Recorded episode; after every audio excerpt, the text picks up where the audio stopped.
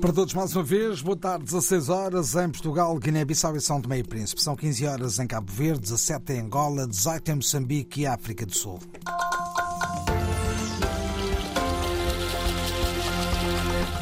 As notícias com António Simões.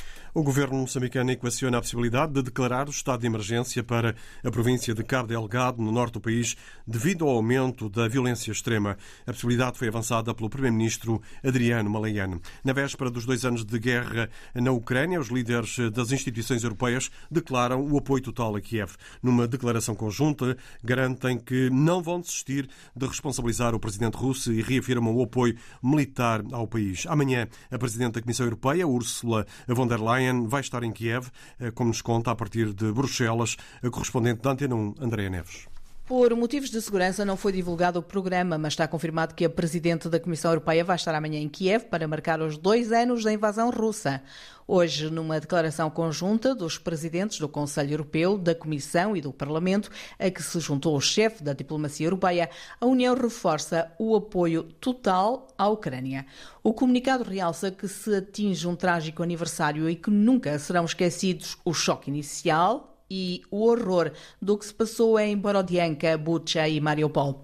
O heróico povo ucraniano está a demonstrar coragem e determinação na defesa da sua pátria e na luta pela sua liberdade e pelos valores europeus partilhados, dizem os três presidentes das instituições e o responsável pela política externa.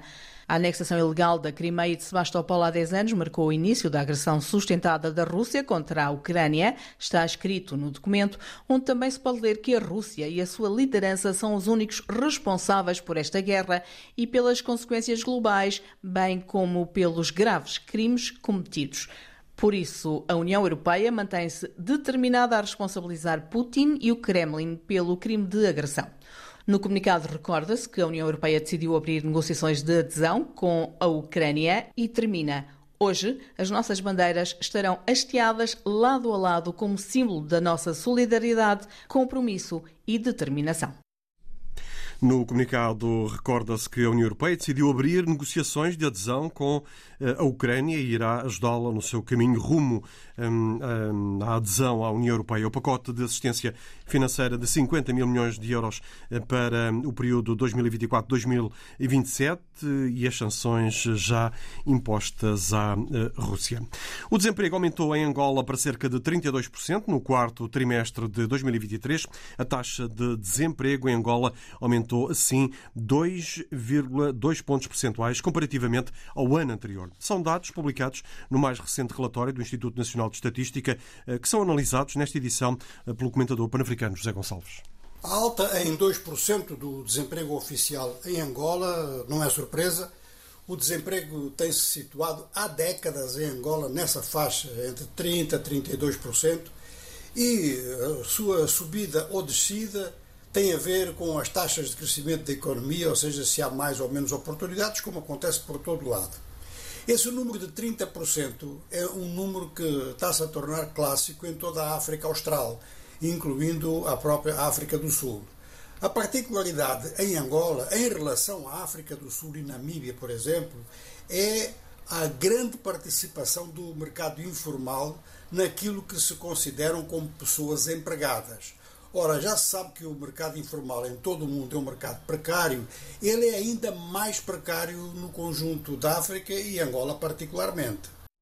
Angola tem 5,4 milhões de desempregados e uma população estimada de 35 milhões de habitantes. Segundo os dados do INE, há mais mulheres desempregadas do que homens. O Instituto do Património Cultural de Cabo Verde apresentou hoje na cidade da Praia o programa de proteção e valorização do património cultural para o horizonte 2024-2026. De acordo com a presidente do Instituto, Ana Samira Baessa, o programa tem abrangência nacional e agrega valores em dois setores-chave a educação e o turismo.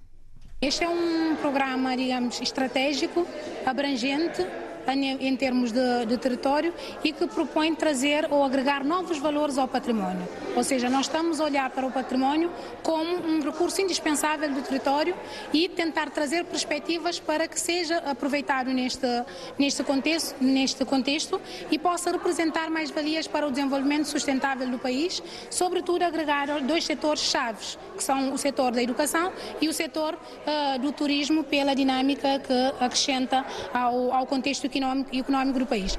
O Ministro da Cultura e das Indústrias eh, Criativas, Abraão Vicente, eh, que presidiu a cerimónia, afirmou que a implementação do programa vai contemplar novos projetos de reabilitação eh, do património histórico, cultural e religioso do arquipélago.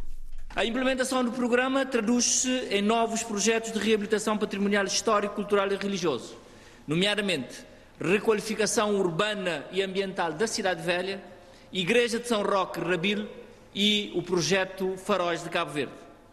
A criação de novos espaços de memória e representação, novas classificações e representação, novas classificações a património nacional, nomeadamente o batuco, funaná, olaria tradicional, a cachupa e o pano terra.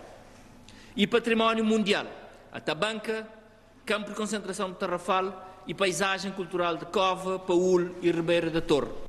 O Programa de Proteção e Valorização do Património Cultural em Cabo Verde está orçado em cerca de um milhão e meio de euros. É o essencial das notícias às quatro da tarde na RDP África, edição de António Simões. Informação em permanência na internet é só clicar rdpafrica.rtp.pt.